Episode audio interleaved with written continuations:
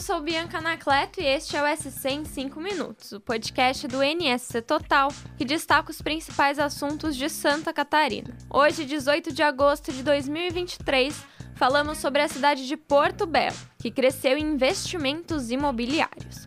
No final do episódio, trazemos outros destaques do dia.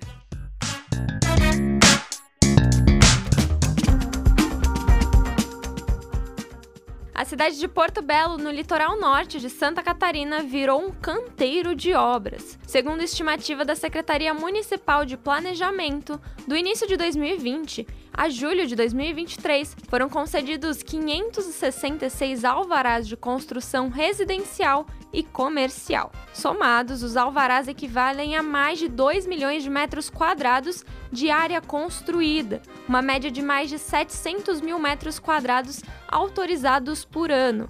Esse valor é maior do que em Balneário Camboriú, onde foi autorizada a construção de cerca de 566 mil metros quadrados. E um dos motivos para a valorização de Porto Belo é justamente a proximidade com Balneário Camboriú. Além disso, o posicionamento geográfico da cidade é privilegiado. Por ali passam grandes navios. Além disso, fica próxima dos aeroportos de Florianópolis e Navegantes. Por fim, as belezas naturais da cidade atraem o mercado.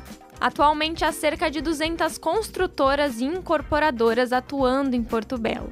A Associação das Construtoras e Incorporadoras da cidade reúne 44 empresas associadas, algumas vindas de outros estados.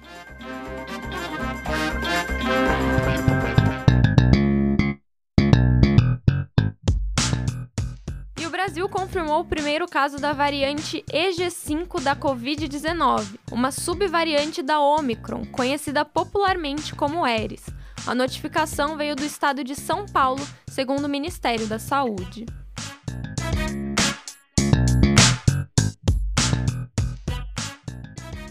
Maria de Fátima Mendonça Jacinto de Souza, de 67 anos, conhecida como Fátima de Tubarão, virou ré no inquérito que investiga os atos golpistas de 8 de janeiro. Ela foi filmada durante o ataque em Brasília e no vídeo aparece dizendo, abre aspas, vamos pegar o Xandão, fecha aspas, fazendo alusão ao ministro Alexandre de Moraes.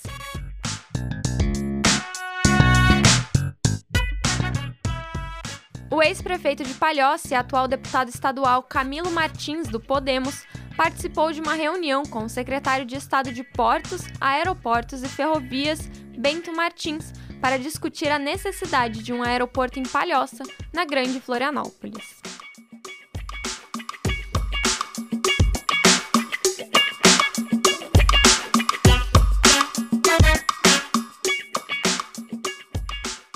Esse foi o SC em 5 minutos, o podcast do NSC Total, publicado de segunda a sexta.